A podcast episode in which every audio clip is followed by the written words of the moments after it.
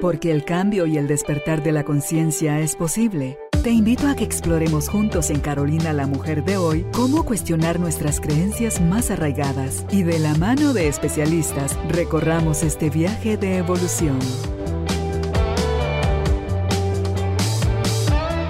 Este episodio llega a ti gracias al apoyo de Cemento Stark. Transforma tu vida, transforma tu casa con Cemento Stark. Bienvenidos. Tribu de Almas Conscientes, bienvenidos nuevamente al estudio de Carolina, la mujer de hoy, y me alegra muchísimo que estén dispuestos a seguir aprendiendo nosotros nos tomamos de la mano de los expertos y ellos amorosa y gentilmente vienen a compartir con nosotros sus conocimientos. Hoy está con nosotros como invitado el doctor Haroldo Cabrera Mancio, médico y cirujano con especialidad en ginecología y obstetricia y una amplia gama de estudios en medicina complementaria. De esa cuenta es que vamos a hablar con Haroldo sobre el tema qué es y qué no es la terapia neural. Si usted nunca ha oído hablar de ese término, en qué consiste, cuáles son sus beneficios, tiene o no limitaciones, en fin, todas aquellas dudas que nos surgen en cuanto a algo que está a nuestro servicio para favorecer nuestra salud, saben, no solo la física, la emocional también, porque en el cuerpo están todos los bloqueos de las emociones atrapadas, de todo aquello de lo que no supimos, no pudimos o no quisimos hacernos cargo en un momento dado. Así que gracias por estar allí Bienvenidos, bienvenidas, empezamos. Haroldo, qué gusto que estés nuevamente con nosotros para conversar de este tema que me encanta. Gracias Carolina, es un tema que no es desconocido para nosotros. Desde un principio lo comenzamos a utilizar cuando los primeros años comenzamos a ver como médico, como paciente. Cuando me invitabas a la radio yo te decía que no, me recuerdo. Hasta que llegó el momento, es uno de los temas que hemos tocado mucho en distintos aspectos, pero creo que es muy importante algo que tú has dicho, y que la terapia neural no solamente trabaja la esfera física, sino también la esfera emocional.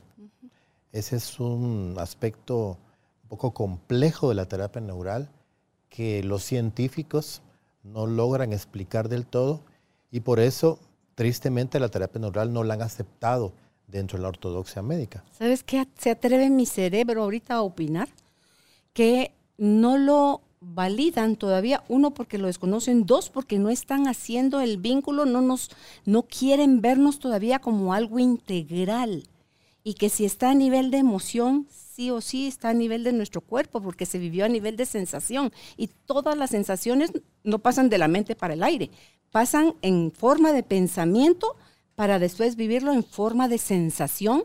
Y si no lo supimos vivir, o sea, no lo pudimos gestionar, va a marcar nuestro cuerpo y tenemos capítulos, hemos entrevistado también expertos en relación a esto, porque hay una terapia para liberar emociones atrapadas y em, creo profundamente en eso. Mi marido fue una de las terapias que siguió en su proceso de cáncer y entonces em, yo lo he procesado en mí también, he hecho ese ejercicio y ver que sí es cierto, Haroldo, y que es, es una sola pieza, no hay tal cosa, la mente por aquí, el cuerpo por allá, el espíritu más allá, es, una sola pieza y todos los cuerpos se impactan. Así es.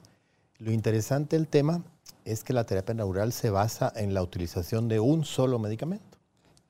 Y entonces eso es incomprensible para un científico del día de hoy, porque ¿cómo puede ser que podamos tratar todas las enfermedades con un solo medicamento? Y ese medicamento es un anestésico local, la procaína. La procaína fue el primer anestésico local que se inventó.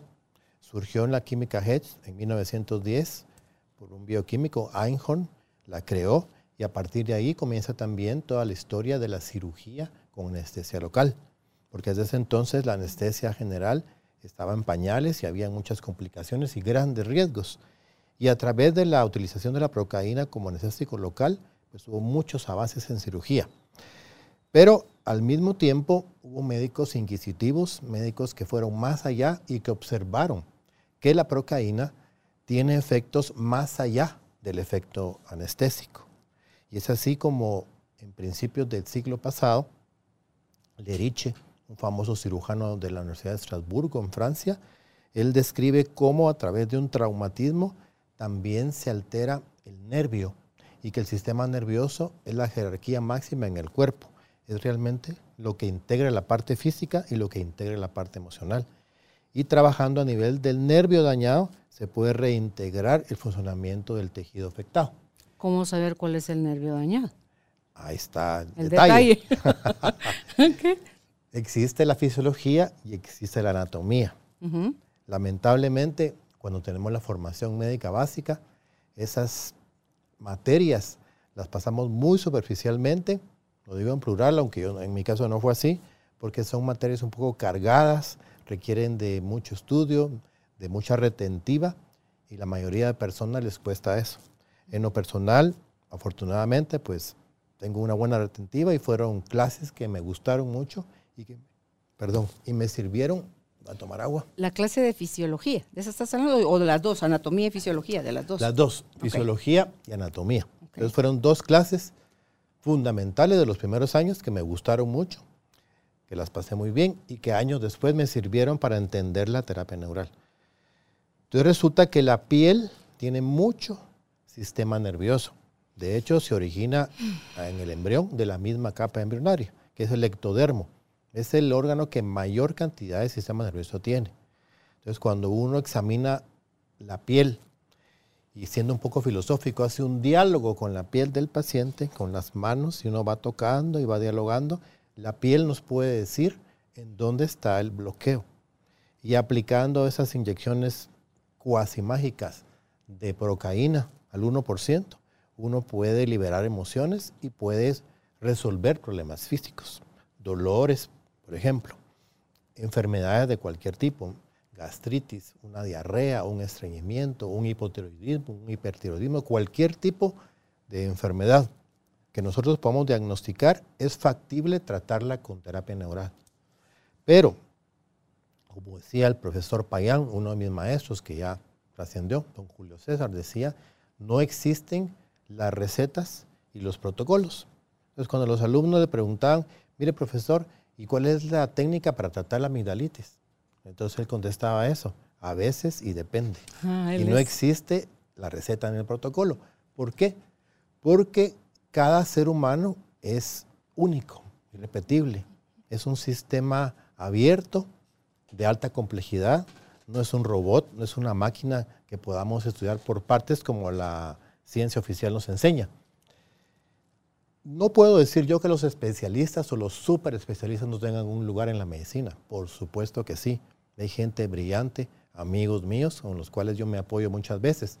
Pero también el hecho de que la ciencia haya avanzado en ese sentido de la superespecialización ha dejado muy detrás el hecho de que el ser humano es un todo y que somos mucho más que la suma de las partes, que somos holísticos. Y como tú lo dijiste al principio, conformamos una unidad inseparable de mente-cuerpo. Y ahí es donde tenemos que establecer un diálogo con el paciente, un diálogo abierto de ser humano a ser humano, donde podamos ir tomando en cuenta todo lo que el paciente nos dice, no solo los hallazgos físicos y del laboratorio. Y es que ahí vas juntando todas tus teorías de los diferentes im- científicos o gente que ha investigado profundamente los temas. Hammer con el cerebro y el órgano, los dientes con también los padecimientos, o sea, cada pieza dental y así cada, todo lo que tú tienes de, estudios de medicina complementaria, Haroldo, te va como que guiando si el malestar lo tiene la persona en el hígado, pues más o menos se sabe a qué emociones está eh, asociada, o si es en el pulmón, y si es en el corazón, y si es en así, ¿verdad? Ca- cada parte del cuerpo. Entonces, hay algo ahí que me llama la atención, pero no sé si ese es el momento para preguntarlo o no, porque yo he sido paciente de terapia neural, creo muchísimo en eso, pero me he dado cuenta que hay veces que la terapia me la pones superficial, es como así como que se hace como una ampollita, y otras en que la aguja sí va profundo, no duele, advierto de una vez para aquellos que al oír la palabra profundo se encogieron, no duele, y mm, ¿qué hace la diferencia cuando trabajas de manera superficial o de manera profunda? Bueno, volvamos a lo que acabo de decir, lo que decía Payán. No hay recetas, no hay protocolo.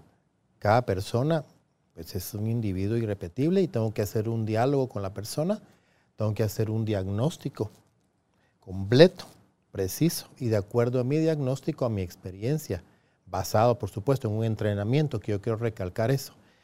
No podemos ver a la terapia neural como algo muy superficial. Solo es cargar la jeringa de procaína, ponerle la aguja y empezar a pinchar al paciente a diestra y siniestra. Como he visto muchos pacientes que llegan a la clínica decepcionados de la terapia neural porque hay personas que incluso no son médicos y que les han puesto 40 pinchazos, dolorosísimos y sin ningún resultado. Eso no es la terapia neural. Cuando hago el diagnóstico y decido en un ejercicio de intuición y de conocimiento, como decía mi maestro, sentipensar, entonces yo decido si es un tratamiento superficial que se llama tratamiento segmental a través del cómo el cuerpo se refleja en ciertas partes de la piel, que se llaman metámeras o segmentos, que debo conocer anatomía para eso. Y ahí coloco las pápulas, que son las ampollitas que tú dices. Y a veces con un par de pápulas uno puede tener un resultado impactante. Ahora, muchas veces decido que el tratamiento puede ser un poco más profundo y entonces, por ejemplo, trato una artrosis de rodilla y trabajo dentro de la articulación. O recientemente, hace unos tres días, un caso muy complicado de una paciente que estaba con diarrea crónica desde diciembre. Ya había consultado varios colegas, había tomado antibióticos, se había hecho muchos laboratorios, no había un diagnóstico claro y ella persistía con una diarrea terrible. Llega a mi consultorio, platicamos, la dejé hablar porque ella tenía que desaguarse, lloró mucho, estaba sometida a una carga de estrés terrible, tanto en el trabajo como con su esposo, como con sus hijos, como con la situación que todos estamos viviendo, porque todos sin excepción estamos sometidos a un estrés. Es un estrés social, es un estrés global que nos afecta como individuos. Y es así como yo decido, bueno, en este caso voy a hacer una terapia muy especializada, mucho más profunda una terapia de ganglio que se llama ganglio celíaco. Entonces, con una aguja de 8 centímetros, trabajo desde atrás, con una técnica precisa, anatómica, alcanzo el ganglio y una vez puesto, ella tiene una catarsis emocional profunda, le acompaño y al día siguiente me, llama contenta, doctor, se paró la diarrea con una sola aplicación hasta el día de hoy. Bueno, eso es un caso. Pero como repito, no hay protocolos, no hay recetas, yo no puedo decir que la aplicación del ganglio celíaco va a resolver todas las diarreas. Porque no es así. la relación que había entre lo que ella estaba experimentando con su narrativa? Con, o sea, es toda una suma de cosas que te lleva a ti a decir, este es el protocolo que voy a usar. Es un todo. Entonces, la, la, terapia neural a través de la aplicación de las inyecciones de procaína tiene varias técnicas, desde la más sencillita, que es la terapia segmental, hasta la aplicación en ligamentos, en articulaciones y en ganglios. También se puede trabajar, por ejemplo, las cicatrices amigdalares. Y entonces hay otra cuestión muy, muy importante que la terapia neural puede hacer. El tratamiento de áreas patológicas en ciertas regiones del cuerpo, por ejemplo, cicatrices, que están alterando a distancia y produciendo un síntoma que aparentemente no tiene nada que ver. Eso es algo valiosísimo de la terapia neural. Y todo comienza con los hermanos Huneke, Walter y Ferdinand Huneke, médicos alemanes ortodoxos, que en esos entonces trabajaban con la procaína y ellos aportaron un nuevo tratamiento que le llamaron procaín terapia, que es la terapia neural o neural terapia, y solo con inyecciones de procaína resolvían muchas cosas. Y a través de la piel, con esas famosas papulitas superficiales, trabajaban en el abdomen problemas digestivos, en el tórax problemas cardíacos o pulmonares y también en las articulaciones. Y así comenzaron ellos a trabajar. Cuando en esos entonces se les consultó una paciente con un problema de hombro derecho de muchos años, con un dolor terrible en la articulación del hombro, con una artrosis, con poco movimiento, y decidieron trabajarla localmente, de manera segmental, a través de inyecciones en la piel e inyecciones profundas en la articulación. El problema es que la señora vivía muy lejos, en ese entonces se bajaba en tren hasta dos horas para llegar al consultorio de los hermanos Huneke y pasaron ocho semanas y la mujer no mejoraba. Entonces Ferdinand era muy acucioso, muy correcto, le dice, señora, yo pienso que no tiene por qué seguir viniendo acá. Yo ya no tengo más que tratar. Le he puesto las inyecciones que mejoran en muchos pacientes, pero usted no. Entonces mejor ya no venga. Mm. Entonces ella le dice, mire doctor, y aprovechando, ¿por qué no me trata esta cicatriz que tengo en la tibia izquierda? ¿Y esa cicatriz qué es? Le dice, pues es el recuerdo de una osteomelitis que tuve de niña a los seis años. Y a veces se me activa y me pica y me duele. ¿Me podría poner ahí la procaína? Bueno, está bien, con gusto. Se le aplica la procaína en la cicatriz de la tibia izquierda. Y se despiden. Cuando en eso la señora estaba por salir de la clínica y empieza a gritar, ya no me duele el hombro, ya no me duele el hombro, lo puedo mover, lo puedo mover, y, se curó. Entonces Ferdinand se quedó estupefacto y dice, ¿qué es esto? ¿Qué tiene que ver la cicatriz de la osteomelitis de la tibia con el dolor del hombro? Y cuenta la, la bibliografía o la biografía que él se fue en su bicicleta a un lugar cercano que tenían en una cabañita ahí cerca de, las, de las clínicas, en un lugar alto, y estuvo varios días meditando al respecto. Y es así como con los estudios que en ese entonces ya se tenían, con mucha información de los rusos. Estaban eh, Speransky, Vivnesky, eh, Novoski, Richter, todos ellos habían hablado acerca de la importancia del sistema nervioso y cómo este mismo integraba toda la totalidad y que no podía separarse. Y cómo esas diferentes conexiones podían afectar incluso situaciones a distancia. Y así nace el concepto del tratamiento del campo interferente. No es algo frecuente. Y lo que pasó es que mucha gente se emocionó con esa historia y empezó a tratar o a intentar encontrar campos interferentes y a pinchar a diestra y siniestra, con muchos fracasos y en detrimento de la terapia neural. Deseo decir que he visto en mi vida no más de cinco historias como estas, te puedo contar alguna impactante. La contaré una paciente de 45 años que me buscó al final de una jornada muy larga de trabajo, estaba yo agotado como a las 7 de la noche, y ella consultó por hipertensión, era una hipertensión tratada con muchos medicamentos sin resultado, tres drogas para la presión, ya seguía con los valores altísimos, con dolores de cabeza, con taquicardia, ya me dice, doctor, necesito ayuda, no sé qué hacer, ya consulté varios especialistas y no logran estabilizarme. Entonces, en el diálogo, el diálogo, la paciente me cuenta que todo comenzó después de la tercera cesárea. Era una cicatriz de las que se hacía hace mucho tiempo, debajo del ombligo, mediana infraumbilical. Era una cicatriz queloide, de aspecto antiestético, que le dolía un poco a la palpación, que estaba roja. Entonces me dice, todo comenzó después de esa cesárea. Bueno, dije yo, nada me cuesta trabajar con la procaína en la cicatriz. ¿Cuántas veces he escuchado que trabajando en cicatrices uno puede resolver problemas de ese tipo? Y es así como decido aplicar en la cicatriz con un efecto en segundos, que así se llama fenómeno en segundos. La presión se normalizó. Y en el caso de ella se requirieron dos aplicaciones más, a los 15 días y como a los dos meses. Y al día de hoy, pues nunca más fue hipertensa. Ahora, ese es un caso excepcional. No es de todos los días. Como les cuento, eso lo he visto unas cinco veces en más de 25 años de experiencia en terapia neural y no estoy todo el tiempo tratando de buscar el campo interferente. Lo tengo presente y sé que me va a servir en algún momento, pero más que eso, le damos importancia al diálogo, a la apertura, al, ser solidario con el paciente, a la oportunidad de que se exprese y eh, de esa manera poder intuir y poder trabajar quizá con técnicas más sencillas, con dos pápulas, con alguna inyección simple y poder obtener resultados iguales o superiores.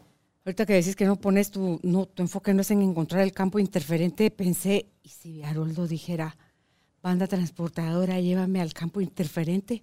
¿Recordás cuando recibimos ese curso con Monserrat Gascón?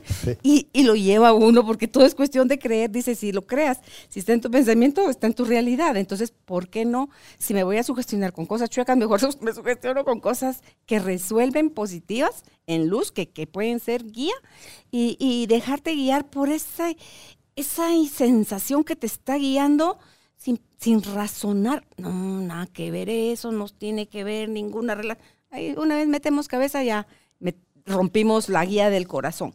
Fíjate que cuando tú mencionaste lo de los campos interferentes, me surgió una duda.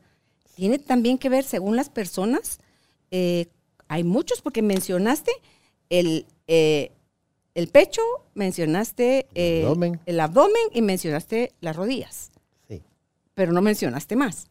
Hay, muchos más. O sea, hay, según la cantidad de partes del cuerpo que hay, Sí, así de, hay. De hecho, el 80% de los campos interferentes están en la cabeza. Recuerda, este episodio llega a ti gracias al apoyo de Cemento Stark. Mejora tu espacio interior, así como tu espacio exterior. Remodela tu hogar con Cemento Stark. Y dentro de la cabeza, el terreno maxilomandibular es fundamental. Es por eso que para mí es un drama que la odontología se haya separado de la medicina en algún momento en el siglo pasado. Porque antes los odontólogos eran médicos, especialistas en dientes, eran estomatólogos. Y ahora son dos carreras distintas. Y hay muchas situaciones de dientes que tienen que ver con patologías en el resto del cuerpo.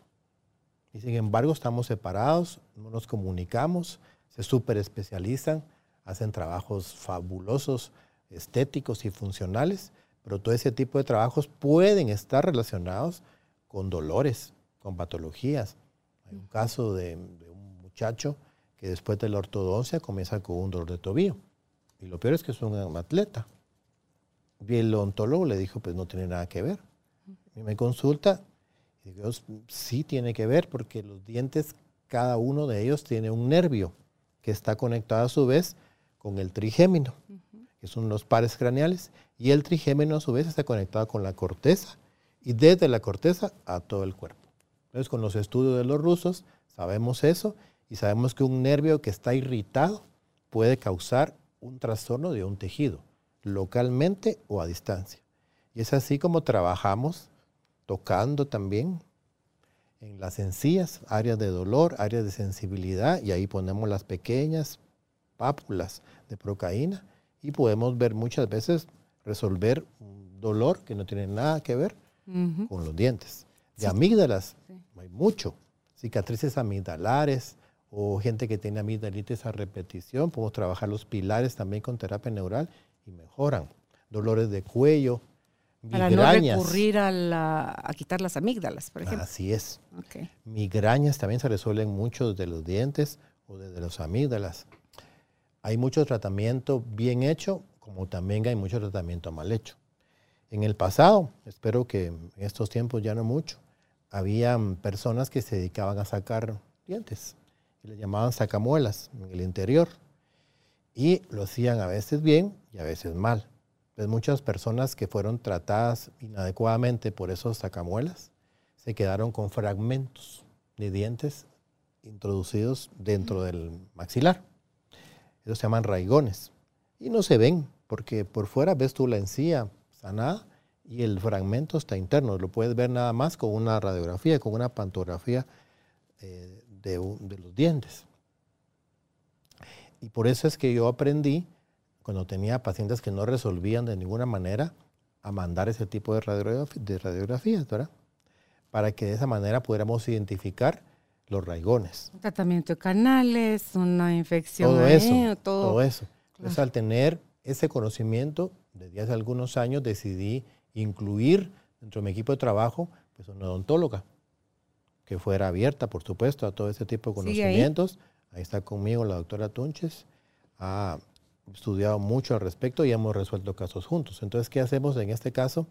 En que la radiografía panorámica se llama, identifica algún foco infeccioso en un tratamiento de canales incompleto o identifica algún raigón, un fragmento que haya quedado mucho tiempo olvidado dentro del maxilar, pues se manda a cirugía. Se extrae, luego se trata con terapia neural el tejido posoperatorio y el paciente puede resolver una migraña de 25 años, como ha pasado, Sí. Por eso es o que, un dolor de, por ejemplo, cuello. si te van a hacer un tratamiento de canales, te toman la radiografía previa donde dicen el diagnóstico que hay que hacerlo. Y posterior a que te lo hayan hecho, te vuelven a tomar otra radiografía para ver que haya quedado bien todas las Así raíces eh, muertas, o sea, anuladas. ¿verdad? Ahora, yo no estoy diciendo de que todos los tratamientos de canales son malos o que no, sirven. Pero hay un montón que están mal. Cierto, hay un montón que están mal, están incompletos, tienen infecciones, pueden estar produciendo o no campos de interferencia. Por eso es que hay que individualizar y tomar en cuenta, y lo vuelvo a repetir, que el ser humano es único, irrepetible. Solo dame chance a, comentarle a quienes están escuchando este episodio que tenemos en nuestro canal de YouTube también una entrevista que le hicimos a Elena Mack, que ella es también del staff y tiene otra serie de conocimientos para ayudarnos a sanar. Y ya tuvimos una entrevista con ella donde hablamos pieza por pieza y la relación que había con, la parte emocional. Así que les invito, si les, si les interesó el tema, a que conozcan un poquito más. Eso es muy interesante. De hecho, los terapistas neurales trabajamos en conjunto con los odontólogos. Y los odontólogos que profundizan en este conocimiento se llaman odontólogos neurofocales. ¿Y así deberían de trabajar ustedes también con los psicólogos? Con de, los de hecho, en mi instituto trabajamos así. ¿Verdad? Porque ahí No se puede separar. Trabajamos el área de nutrición, el área mental, psicológica y el área odontológica. Y siempre hay discusiones de equipo para poder ayudar a un paciente de manera integral. Por lo que hablamos al principio. La ciencia ha tratado de simplificar las cosas separando por partes al ser humano cuando el ser humano es mucho más que la suma de las partes, es un todo. Entonces, si hacemos un tratamiento de esta naturaleza, un tratamiento integrativo, tenemos mucho más posibilidades de conseguir un buen resultado que si solo vemos una parte. No sé, si es, no sé si es más fácil preguntarte qué sí se puede o qué no se puede Como tú quieras. ayudar eh, al paciente con la terapia neural, Haroldo. Y si quieres contarme primero tu caso y después me contestas mi pregunta, por favor. Bueno, me señalé el hombro porque hay muchos casos de manguito rotador que vemos en la clínica. Muchos, muchos casos.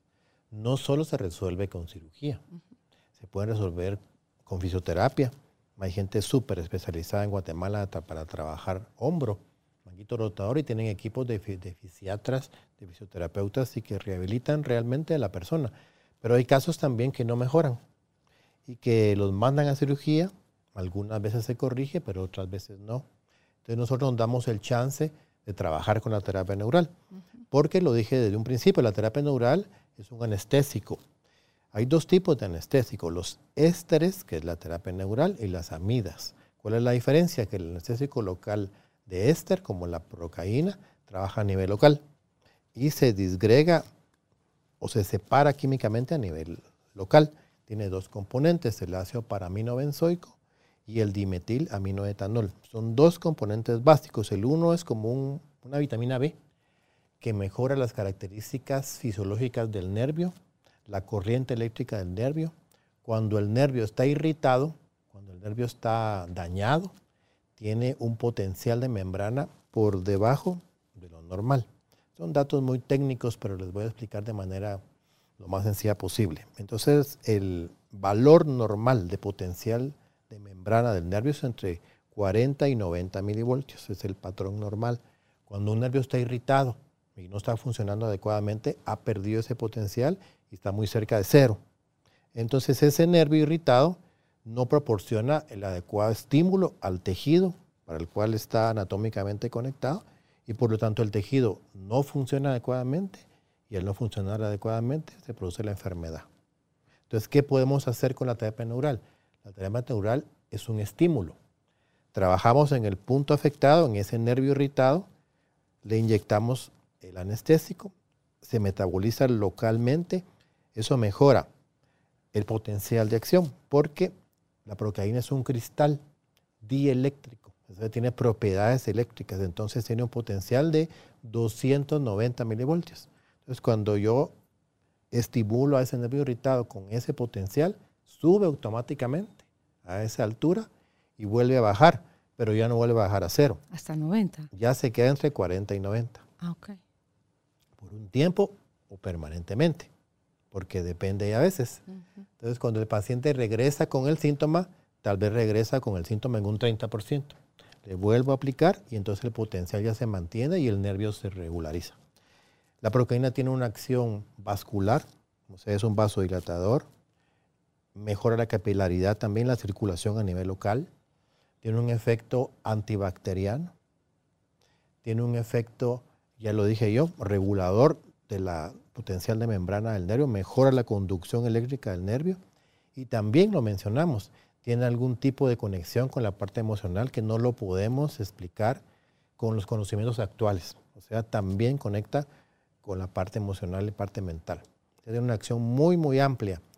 Es un antialérgico, a pesar de que muchos han dicho que produce alergias, lo voy a explicar más tarde, es un antialérgico, es un relajante, es un simpaticolítico. Resulta que el sistema nervioso tiene un componente que se llama un componente visceral, somático, neurovegetativo. Y ese sistema eh, funciona involuntariamente. Es el encargado del ritmo cardíaco, de la respiración, de los movimientos del sistema digestivo, de los movimientos de la vejiga. Todo ese vegetativo está en todo el cuerpo. Y como lo dije, funciona automáticamente. Entonces, cuando hay un tipo de daño a nivel del neurovegetativo, pues también aparecen las, las enfermedades funcionales, un colon irritable, una vejiga hiperactiva, algún tipo de taquicardias anormales.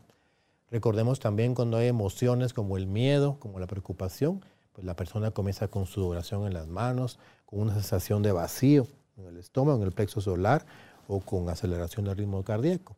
Y todo eso se puede regular con ese estímulo de la terapia neural.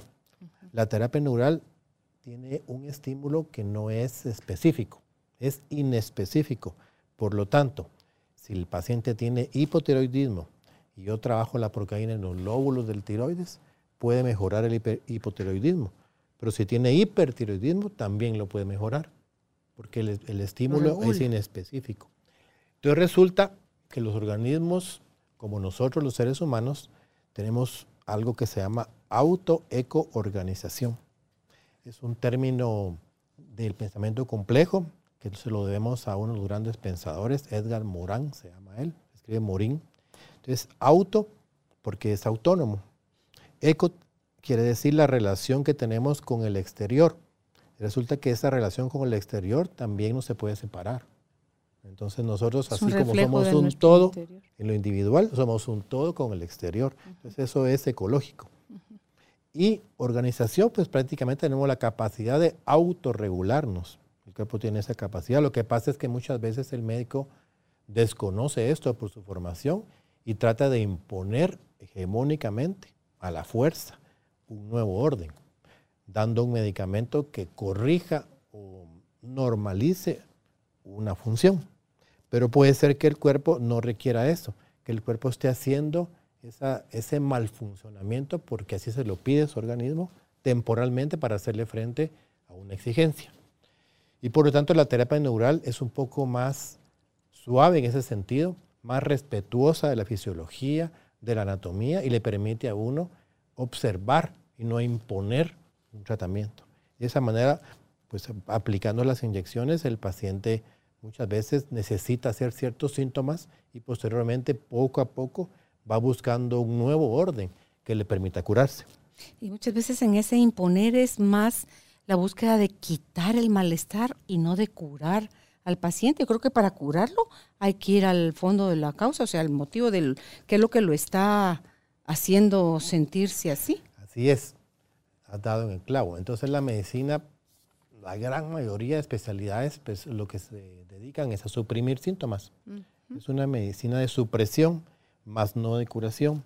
Entonces cuando uno pretende curar, utiliza mucho la terapia neural porque decía yo que la terapia neural es un estímulo inespecífico, entonces ya el cuerpo decide qué requiere, si potenciar cierta función o bajarla.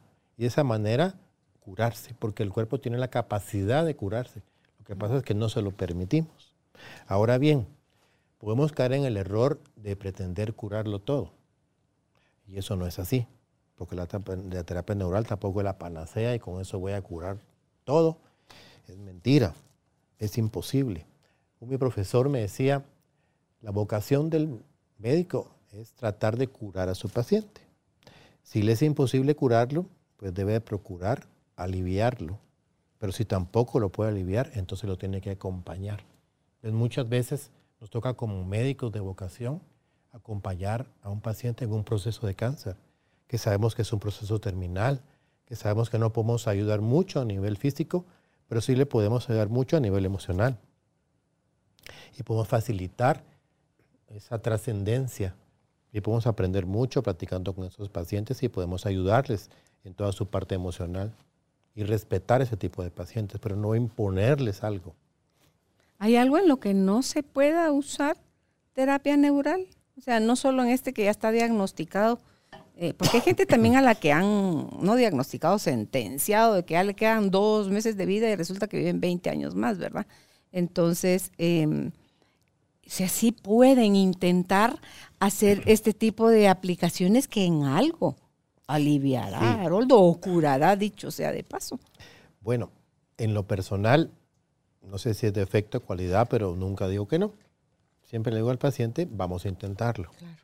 Jamás es que le das paz. Nunca lo condeno y le digo, mire, vamos a intentarlo.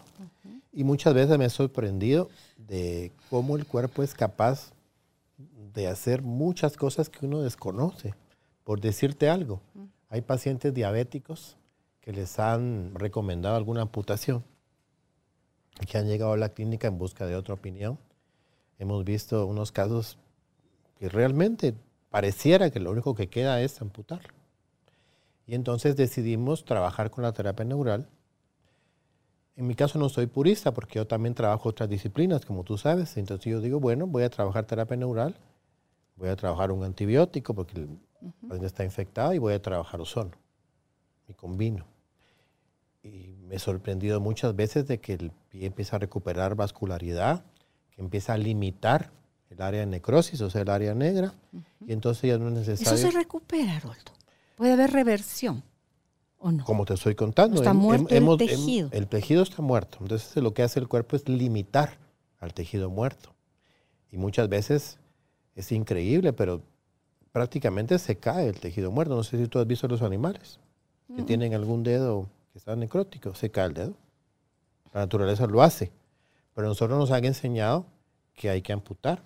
Y hay que amputar hasta la parte sana y a veces la enfermedad sigue avanzando, la circulación, la microcirculación es tan deficiente que terminan amputando todo. La pierna entera. Entonces, en esos casos en que le damos la oportunidad al cuerpo de curarse, que cambiamos la alimentación, que mejoramos los niveles de azúcar, por supuesto que es muy importante, la sanidad mental, el saneamiento también de los dientes, y procuramos trabajar con la terapia neural, en este caso intraarterial. ¿Qué es eso? Dentro de la arteria. Ah, intraarterial. Dentro, de la arteria, porque como vasodilata. Entonces el efecto es mejorar la circulación local. Entonces ese pie comienza a crear nueva circulación. ¿Pero eso de la arteria es directo, o es un suero que entra? No, es directo en la arteria. Intraarterial, es no otra entra técnica. despacito, dijera Puede haber periarterial o perivasculares cerca de, y puede haber intravenoso o intraarterial dependiendo. Entonces, en estos casos se combinan tratamientos locales, tratamientos intraarteriales, mejora mucho la calidad ¿Cómo se llama lo que tú me hiciste a mí cuando fue aquí en el abdomen? Que fue por lo del abuso que me trabajaste, me pusiste la bueno, intramuscular. Esa es, una terapia de mi especialidad, de la ginecología. Mm. Ese es el plexo pélvico, plexo de Franke Hoster. Entonces recordemos que el sistema nervioso, ya hemos hablado mucho de él, tiene memoria.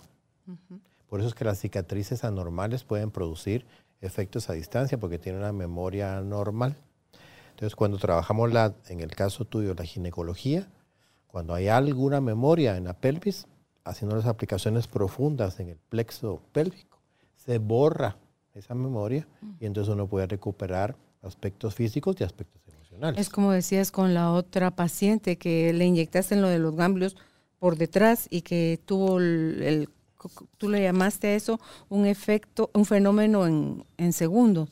Eh, de curación rápida. Me acuerdo o que conectas con emociones. Cuando tú me hiciste ese procedimiento a mí, pero es que me, me dio un lloré, lloré con tal sentimiento, con solo recibir la, la dosis, tú me contuviste me después ya me tapaste y me decís descansar, quédate un rato aquí, no te levantes rápido, date, date 15 minutos, no hay prisa.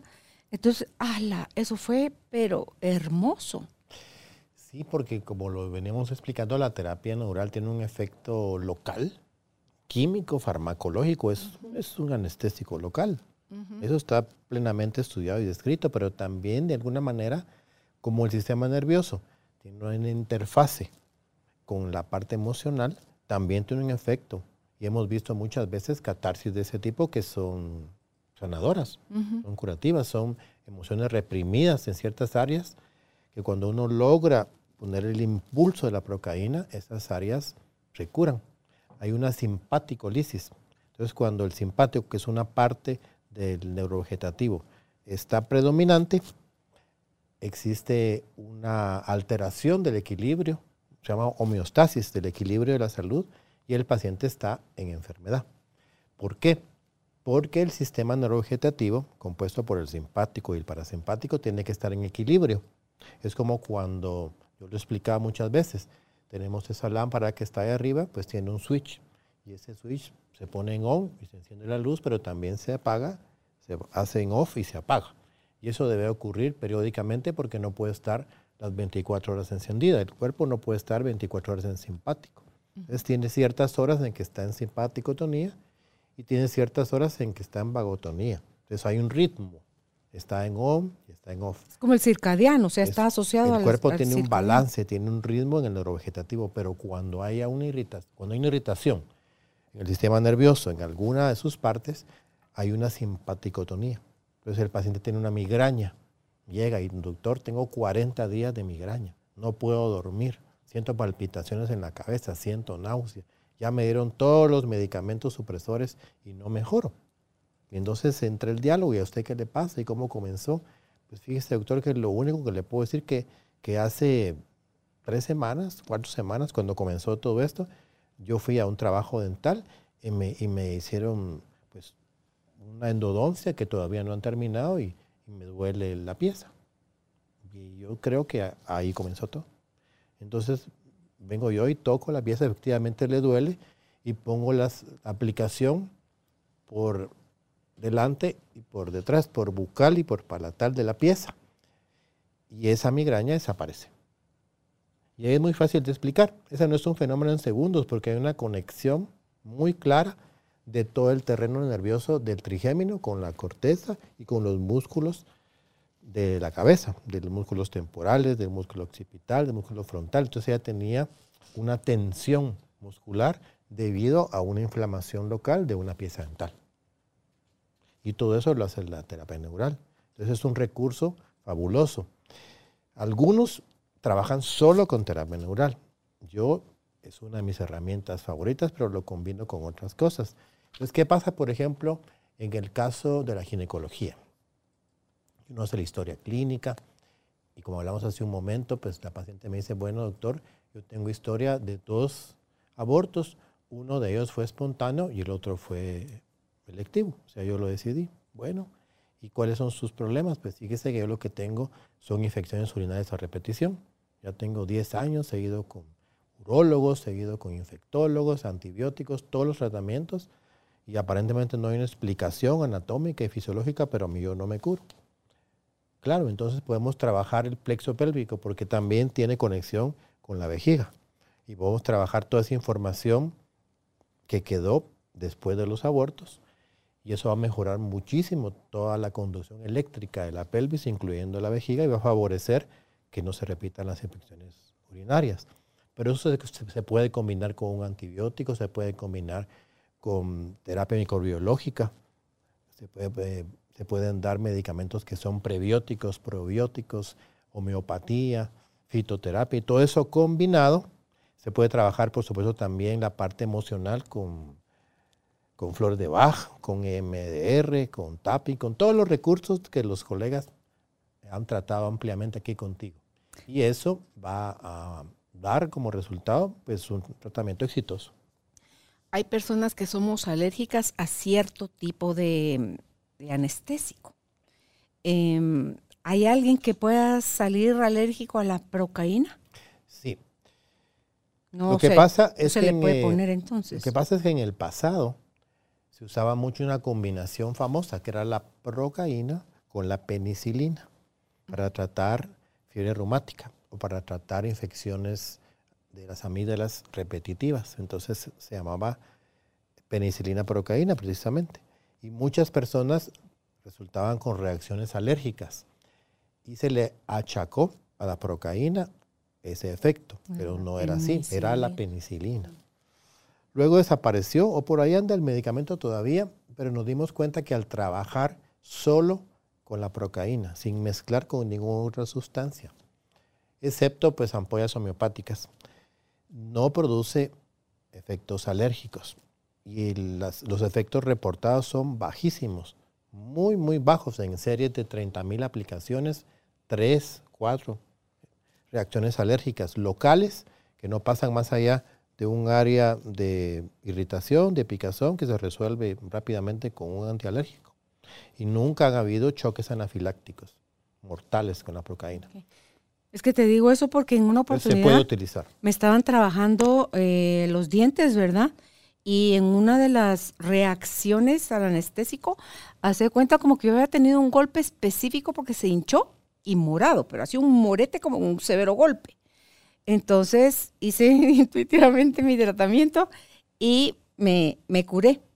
Y le dije al doctor cuando llegué a mi siguiente sesión lo que me había pasado y me decía, hasta foto tenía yo porque tomé foto, porque no me gustaba cómo estaba eso.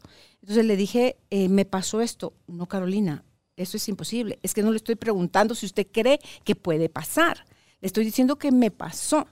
Es que Carolina, entonces bajaba casi que sus libros mentalmente y me dice, aquí lo único que puede ser es que el tipo de anestesia que use a usted le produzca eh, alergia. Entonces, lo que vamos a hacer es esta en su expediente queda que usted no puede usar, no puedo usar yo con esto, eso con usted. Entonces, eh, cada vez que me iba a trabajar le decía, solo le recuerdo, doctor, lo de mi anestesia, que no me vaya a poner porque no se me quedan los nombres, pero eh, me dice, qué bueno que lo tenga presente, Carolina. Entonces, yo con, ahorita que decías lo de la penicilina, yo soy alérgica a la penicilina, entonces, digo yo, qué interesante cómo los médicos, o sea, no, no es cierto, no. O sea, si lo valida, yo que lo vi, yo que lo viví, yo que ah, no es que no es posible, es que no no toqué, no sé qué, no sé qué tocó o qué no tocó, doctor, le dije, pero sucedió. Uno de mis maestros decía siempre, el paciente siempre tiene la razón. Y recuérdate que mencionamos al principio de la plática que existen dos tipos básicamente anestésicos, los que se metabolizan localmente, como la procaína, que es un éster, y las amidas que se metabolizan en el hígado. Amidas. Amidas, tienen otro tipo de metabolismo. Entonces, hablando de la procaína, hablando de la casuística de gente que tiene 15 mil casos, 30 mil casos, los, los austriacos, los alemanes, hay asociación mundial de terapia neural, de la cual soy miembro, y ahí reportan los casos y son realmente contados. Cuando hay alergias y son mínimas, son pasajeras, tratables, y en ningún caso ha habido reacciones anafilácticas severas. Hay casos muy contados también fatales, pero no son debidos al medicamento en sí, sino a una mala técnica. Por lo tanto, la procaína es también una técnica que se debe estudiar con acuciosidad, con respeto, con dedicación, porque una técnica depurada, con pleno conocimiento, puede evitar efectos secundarios o puede evitar daños por eso es de que yo dije al principio que había mucha gente que venía a mí, eso ya me lo pusieron y me hizo re mal, mire, me pudieron la cabeza y me dejaron chichones y pasé cinco días con gran dolor. Mire, le digo yo, eso se debe a una mala técnica y no es que la terapia en sí sea mala. Entonces es muy importante eso, ver que la persona que aplica la terapia neural tenga el conocimiento. De hecho, modestia aparte, tengo algunos colegas especialistas que saben de la experiencia que tenemos de 20 años de trabajar con el tema y me han mandado pacientes para tratamiento. En especial, hay un amigo mío, traumatólogo, que es muy inteligente, muy educado, y él reconoce cuando el tratamiento no es quirúrgico, porque recordemos que un traumatólogo es un cirujano y, su mayor eh, trabajo es operar y resolver problemas articulares mediante cirugía. Entonces le dice, mire, antes de decidirse por una operación, ¿por qué no va con mi colega, el doctor Cabrera Mancio, para que le haga terapia neural? Y me ha mandado. Y muchos casos se han resuelto con terapia neural y no requieren de cirugía. Y así hemos trabajado. Y cuando los pacientes no resuelven con la terapia neural, pues yo le regreso al paciente. Yo mismo le he mandado a pacientes míos porque le digo, mire, su articulación está muy dañada y usted requiere de un buen traumatólogo que le trate la articulación. Entonces no estamos diciendo, como te digo, que podemos curar todo con eso. Eso es una mentira. Pacientes psiquiátricos, pacientes que tienen una enfermedad grave que están en el intensivo, como una sepsis, por ejemplo, pacientes que tienen una enfermedad terminal, un, cáncer terminal, pues lógicamente no son pacientes que sean ideales para trabajar con terapia neural. En las pacientes embarazadas debe tenerse mucho cuidado porque muchas veces quizá la terapia en sí misma no va a provocarles algún problema, pero solo por el hecho de estar embarazada, cualquier técnica terapia que uno usa puede provocarle alguna molestia que no está relacionada y achacársela al tratamiento. Por eso uno es muy cuidadoso. Y lo recomienda en pacientes de mucha confianza o que ya tienen experiencia en la técnica y que la reciben pues, de buena fe. Entonces esas son circunstancias en las que uno no debería de considerar utilizar la terapia neural. Ahora bien, dentro de las múltiples aplicaciones también hay una muy interesante y que la aprendí precisamente con la escuela alemana, con mi profesor Bander, de Rainer Bander. Él estuvo por más de 50 años, tiene casi 80 ahorita, como presidente de la Asociación Alemana de Terapia Neural de Acupuntura. Tuve la oportunidad de asistir a un congreso hace muchos años en Alemania. Había más de 3.000 médicos de habla alemana en ese simposio, con muchos estudios que habían hecho, publicados, interesantísimos, me, impactó. Él fue mi profesor, tiene una facilidad tremenda para aplicar las inyecciones, eso hacía todo el día, imagínate. Y él nos enseñó la técnica de infundir procaína en forma de solución, en suero. Eso no está escrito en, el texto original de los hermanos Hunike. Entonces esa fue una aportación de la escuela alemana de terapia neural del doctor Bander. Eso se llama procaína bases. Y básicamente lo que tiene es procaína pura, porque eso sí, utilizamos una procaína alemana que no tiene excipientes. ¿Qué es eso? Es pura, que no tiene aditamentos, ah. que no tiene estabilizantes, eh, no tiene preservantes, es pura. ¿verdad? Eso es muy importante porque esos preservantes, esos estabilizantes pueden producir efectos secundarios. Entonces nos preocupamos mucho por eso, la calidad. ¿Qué era lo que te preguntaba hace un rato de si cuando mencionaste lo de la arteria, era si se ponía directamente o si se ponía en suero. Y esto dices tú que Wagner sí lo... Bander. Bander sí lo hizo. Sí, entonces hay dos técnicas. La intraarterial, la típica intraarterial es en la arteria femoral y sirve para mejorar la circulación del miembro inferior, incluyendo úlceras varicosas o incluyendo pies diabéticos. Es para mejorar la circulación. Ah, mira, para las varices. O dolores también. Es una buena técnica. Y se introduce directamente dentro de la arteria. Entonces uno, cuando ha entrado en el vaso, uno ve que inmediatamente la sangre entra dentro de la jeringa porque tiene fuerza en la arteria. Y la sangre es roja brillante, es sangre arterial, no es oscura. Y ahí uno introduce el anestésico en pequeñas cantidades. Eso es muy importante, vuelvo a recalcar. Todas esas técnicas son perfectamente practicables, pero en buenas manos, con experiencia, con conocimiento anatómico y con experiencia en la técnica. Por otro lado, el doctor Barnes nos enseña la utilización de la procaína en solución, en solución salina. Entonces se prepara un suero que tiene procaína, que tiene bicarbonato, en ciertas concentraciones que son particulares, y se infunde en lapso de dos horas con un control de los signos vitales, con observación directa de la enfermera. Por lo general no hay efectos secundarios. Simplemente que algunos pacientes sensibles pues, se sienten un poco mareados al principio, entonces se reduce el goteo, se hace un poco más lento.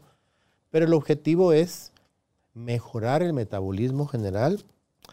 Es una proteína que tiene bicarbonato, por lo tanto, la acidez que el cuerpo pueda tener en una enfermedad particular, cualquiera que ésta sea, el mismo cáncer, puede beneficiarse de un goteo de este tipo. Entonces, en este caso, la terapia neural en infusión es una terapia coadyuvante de algún tipo de tratamiento oncológico.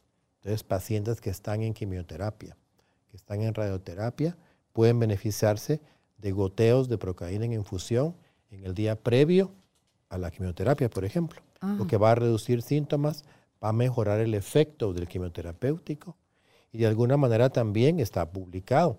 La procaína hasta esto tiene, tiene un ligero efecto oncogénico. Eso quiere decir que actúa en los genes que producen el cáncer. Eso tiene un efecto local también en el tumor. Se puede aplicar peritumoral, pero no es una indicación como tal.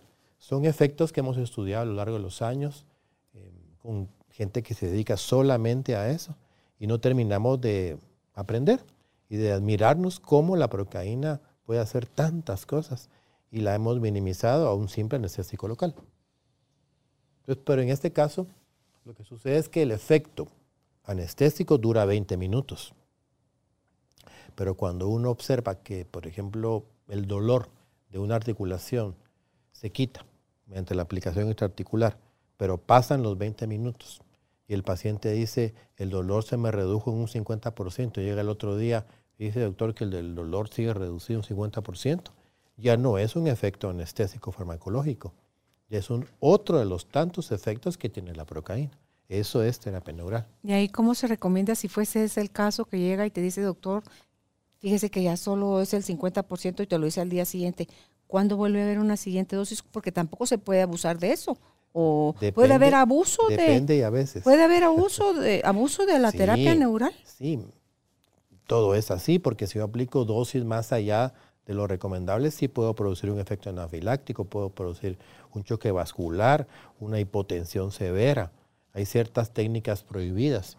Por ejemplo, en el pasado había una técnica que se llama la cisterna magna y eso se aplica detrás de la cabeza, abajo del hueso occipital, entre la segunda vértebra cervical y el hueso occipital y uno se mete dentro de la cavidad y alcanza una bolsa de líquido cefalorraquídeo. Y aspiraban el líquido cefalorraquídeo con una hoja de 6 centímetros y ahí introducían la procaína. No sean a la persona para que no se mueva. No, lo sé, pero eso fue muy al principio, está en los libros, en los textos originales. ¿A qué hora Tenían, Eso lo intentaban como un último recurso en casos muy difíciles. Y tenían algunos resultados impresionantes, pero la técnica era tan difícil, tan complicada y tan riesgosa que se prohibió. Ahora está proscrita. La cisterna magna es una técnica proscrita, jamás la practicamos, solo la estudiamos, que, que existe, ¿verdad? Entonces, de esa manera, uno tiene que ser muy concienzudo en el estudio de la terapia neural y saber cuándo utilizar una técnica, saber cuándo utilizar la otra. Y algo muy importante, tú lo has dicho, las cantidades.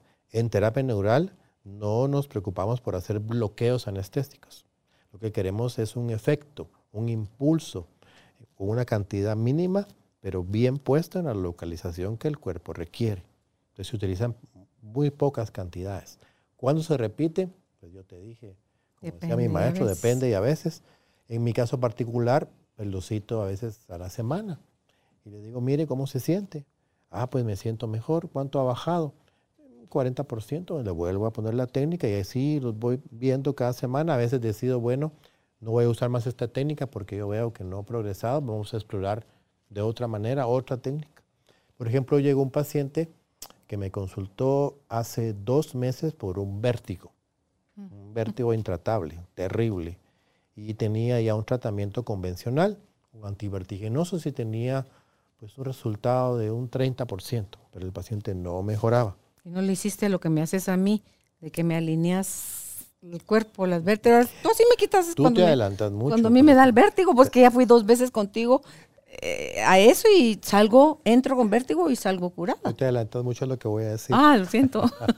bueno, comenzamos con la terapia neural. Pues decidí en el caso de él, porque le hice ciertas eh, análisis físico, que él tenía un vértigo vestibular en el oído izquierdo hay que hacer un buen diagnóstico. Entonces decido yo trabajar el ganglio esfenopalatino. Esa es una técnica de un terapista neural que está capacitado. Eso es profundo, el ganglio esfenopalatino. Combinado con un segmento de oído izquierdo, combinado con tiroides, porque había un componente de estrés también. La tiroides tiene mucho que ver tanto con ansiedad como con depresión. Y el paciente comienza a mejorar comienza a mejorar cada semana. Me dice, mire, ya tengo una mejoría. En este caso no fue impactante en segundos, pero la mejoría ha sido sostenida en el tiempo. Y cuando ya tenía un 80% de mejoría, decido hacer lo que tú acabas de, de mencionar. Le digo, mire, vamos a ver si además de lo que hemos visto, pues tendrá algún desajuste. Entonces trabajamos con otra técnica que se llama el martillo neurológico de Jay Holder, que es un quiropráctico. Es una técnica derivada de la quiropráctica, pero sin hacer ningún tipo de movimiento excesivo, ni thrust, que se llaman, ni sonidos que crujen las articulaciones, sino que es una técnica de un martillito. Y uno va trabajando pues, en puntos específicos para ir corrigiendo pues, las subluxaciones, se llama. Entonces trabajé con él con el martillo, seguí aplicando algunas técnicas de terapia neural. Hoy lo vi y él está aliviado pues en un 95%, está, tiene otro semblante. Pues prácticamente ya no tiene el vértigo. El vértigo es horrible, no, querés comer porque te da náusea. como está uno como mareado, te da náusea. Caminar no puedes manejar porque un paso, según uno va recto y vas, vas todo torcido. Y tú me explicabas en esa oportunidad que tiene que ver con la postura al caminar, la postura al estar parados, al estar sentados, al acostarnos, vamos desbalanceándonos. Así es. Entonces. lamentablemente todo esto no es aceptado en la ortodoxia porque no es algo que se pueda objetivar ni en una radiografía, ni en una tomografía. Es algo muy funcional. Yo había ido con el otorrino y me había dicho que tenía vértigo postural, no sé qué, acá. Entonces, y tenía que tomar ese medicamento no sé cuánto tiempo. Ah, no, dije, voy a parar otra cosa, fui contigo, trac, trac, trac, trac, trac, trac, trac, y salí de la clínica sin vértigo. Es como tú decís, fue un fenómeno en segundos. Se me quitó el vértigo. Hay veces que tenemos casos como esos, y yo mismo me impresiono, pero hay casos que no. Por eso es, conté este caso de este paciente que ya tiene como unas 10 semanas de estar trabajando, y ha ido poco a poco y ya está prácticamente curado, pero nos llevó casi tres meses. Y hay otros pacientes que con una aplicación uno se queda, hasta uno se queda con la boca abierta y aquí qué pasó, cómo es que, que, hay una curación tan impactante. Pero esos son los menos casos. Entonces, en promedio te diría yo que un tratamiento de terapia neural dura entre cuatro a seis semanas, en, en promedio. Algunos mucho menos y algunos se prolonga un poco más. Y lo que hago a veces es, bueno, ya que hemos visto que el paciente mejora pues, con cada aplicación, después de unas cinco aplicaciones, bueno, vamos ahora a verlo cada 15 días. Yo lo empiezo a ver cada 15 días. Y a veces le digo, bueno, lo voy a ver cada mes y así, hasta que el paciente decide, bueno, ya, estoy curado, ya no voy a llegar hasta una próxima molestia de otro tipo que consulta por otra cosa. ¿Y no te ha tocado con pacientes que eh, como que tú ya eres la medicina y entonces agarran como dependencia del médico y, no pueden cortar ese vínculo, Haroldo. Eso yo creo que le pasa a todos. De elegir estar uno solo. Incluso a mis colegas terapeutas que trabajan en la parte emocional pasa mucho eso, la codependencia, porque pues, uno se siente bien y como es un ejercicio no solo mecánico de agarrar la aguja y de pinchar, sino que también es un ejercicio humano, de un diálogo, de escucharlo. Pues eso al paciente le hace mucho bien y eso también es parte de la curación.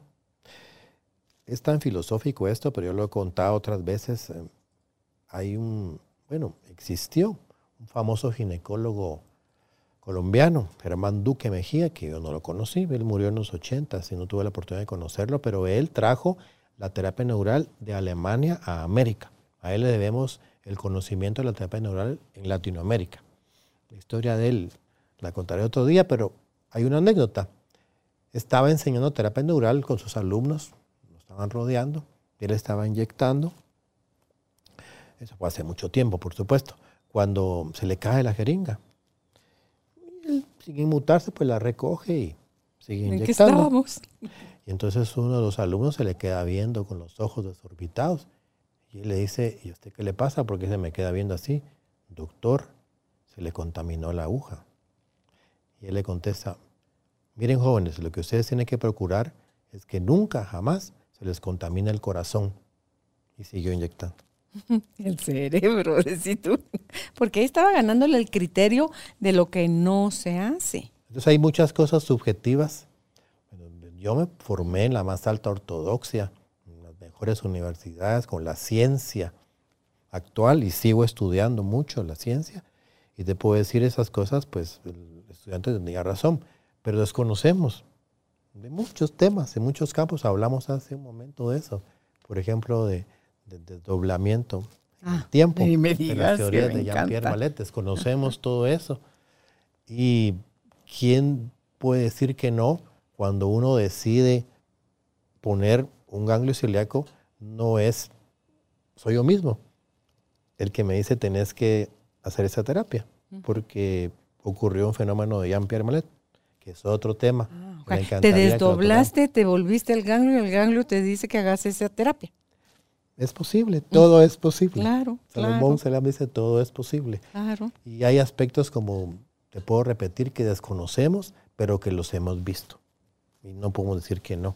Hay un tipo de tratamientos que uno dice, pero ¿por qué y cómo el paciente tuvo ese resultado tan impactante? Y a veces ni me doy cuenta y me vienen a contar los dos años. dicen, ¿y usted por qué no vino? Pero tenía un problema. Sí, doctor, pero vino usted y me puso una inyección y se me quitó. En una sola aplicación. Y por eso ya no llegué y ahora vengo por otra cosa.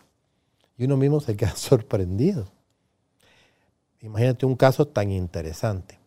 Era una paciente que, por cierto, tengo años de no verla. Estaba cerca de los 43 años. Había tenido cinco abortos lógicamente quería tener un hijo. Y ella tenía nada más una pareja de muchos años, aunque no se miraba mucho, pero era su, como decimos acá en Guatemala, su peor es, nada. Yo sé que nos ven de otras partes, pero así decimos acá. Y ella pide ayuda y entonces platicando con ella, me dice, pues yo me veo muy mal con mi mamá. Me veo muy mal desde pequeña, no sé por qué, siempre paramos discutiendo. Y dentro de la plática, bueno, digo yo, le voy a poner la terapia neural en el ombligo. ¿Y por qué en el ombligo? Porque ahí estaba la conexión con Porque el ombligo simbólicamente es una cicatriz que me recuerda a la conexión con mi mamá. Y entonces al ponerle la terapia neural en el ombligo, con la técnica que me enseñó el doctor Bander, mi maestro, la técnica de estrella de Mercedes-Benz, pues la paciente experimenta una catarsis muy intensa. Yo digo, por ahí va la cosa. La cito un par de veces más y afortunadamente esa paciente se embarazó y logró llevar a feliz término su embarazo. ¿Y mejoró la relación con su mamá? Yo no lo sé, probablemente sí. Pero lo que quería contar era que me quedé tan sorprendido que la aplicación en la cicatriz del ombligo a ella le corrige un problema de aborto a repetición, aborto habitual, y tiene su bebé. Como insisto, en terapia neural no podemos decir, este es el protocolo para tal enfermedad. Todos los abortos a repetición tienen que aplicarse terapia neural en el ombligo. No. Esa paciente le funcionó. A otra paciente puede ser otra cosa. O puede ser que nunca lo logre. Pero hemos visto tanto y nos, nos cansamos de repetir que la terapia neural es maravillosa, que es una técnica completa en sí misma y que nos da muchas satisfacciones en el día a día. Pero como dicen en el caso 63, no crees, no creas el, ¿no? ¿Cómo No creas en el futuro, sino que lo crees, de crear. Sí, uno lo va creando, uno va creando la realidad. ¿Qué, realidad quieres vivir? Enfócate en eso. O sea, pon tu corazón, pon tu mirada, pon tu intención, revisa tus creencias, revisa tu lenguaje, revisa todo eso y eso se va, ahí va a poder uno descubrir, Haroldo, por qué es uno mismo, es que desconocemos tantas cosas de verdad. Es el que va poniendo los, los bloqueos, como tú decías hace un rato. Eh, ¿Dónde tenías acá lo del bloqueo? ¿Cómo es que se llaman los? Campo interferente. Sí, eso.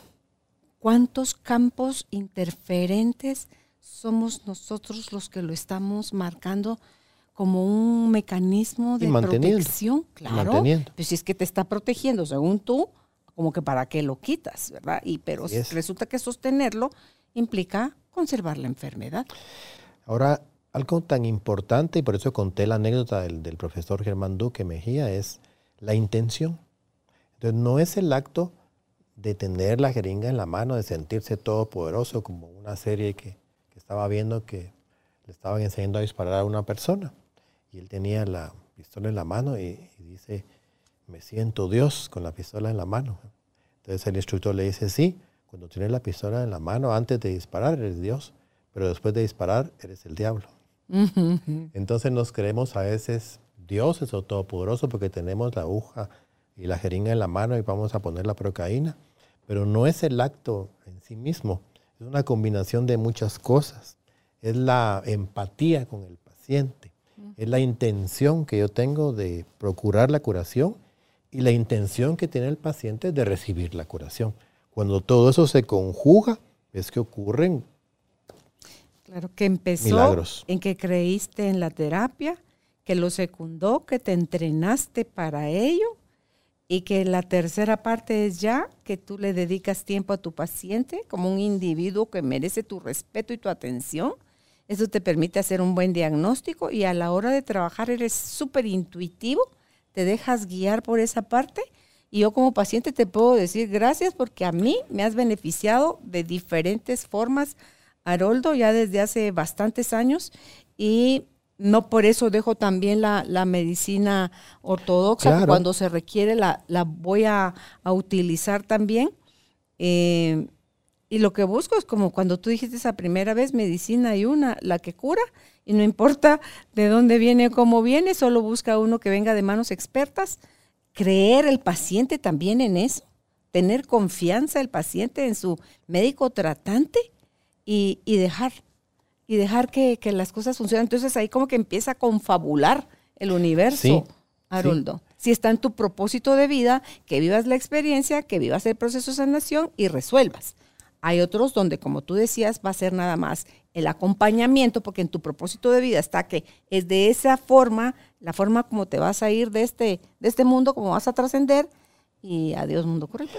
Hay muchos casos, pero tú me decías el cáncer, yo te dije en general, pues no es una indicación de la terapia neural. No lo es. Pero mencioné que la terapia de infusión de procaína que me enseñó el doctor Bander puede ser coadyuvante. ¿Qué quiere decir eso? Que puede ayudar al tratamiento convencional y se pueden trabajar juntos. No son excluyentes.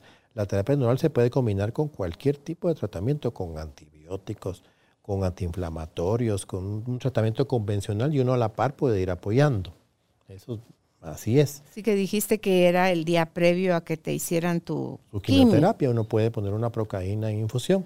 Pero recuerdo un caso de una paciente que todavía es mi paciente, que vino hace unos 10 años, con historia de una biopsia de mama, de un nódulo en mama derecha, que estaba positivo para cáncer. Y su cirujano, pues con buen criterio, le dice, mire señora, que hay que hacer una mastectomía. Dice, va conmigo, nos conocíamos y me dice, doctor, yo no quiero la mastectomía. Yo quiero que usted me haga lo que usted considere, pero yo no me quiero hacer mastectomía y le firmo cualquier cosa. Se llama consentimiento informado. De que pase lo que me pase, es lo que yo decido. Bueno, comenzamos a trabajar en una combinación de anestesia local, terapéutica, de procaína local, de terapia neural, con ozono local también, con buen resultado al principio. Entonces pasaron dos años sin ninguna recidiva. Al segundo año apareció un ganglio positivo, se tocaba, y como cirujanos que somos también, pues extirpamos el ganglio, estaba positivo.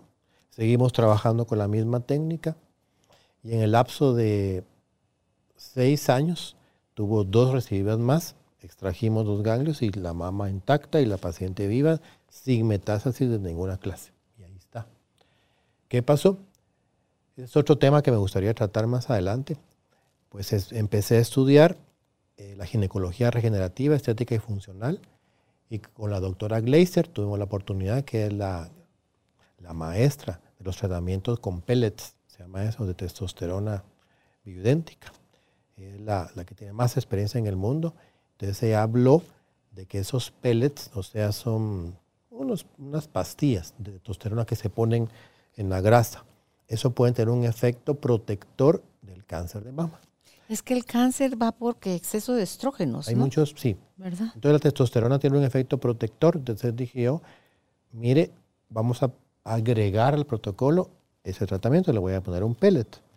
Y se lo puse y se lo he puesto cada cinco meses desde hace dos años y nunca más volví a hacer ninguna recidiva. ¿Y eso, eso se consume o eso solo se cambia por otro? Se consume. Ah, sí se consume. Sí.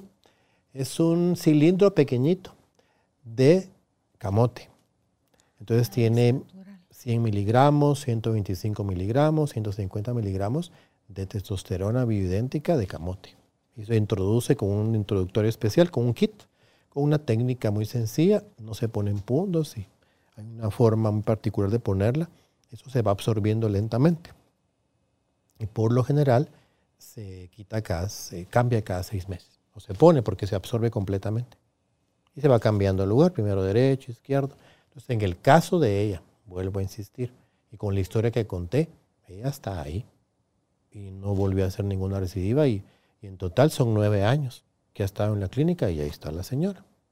Igual te puedo contar de casos que escuché de personas que tuvieron curación, la ciencia le llama así, curación espontánea.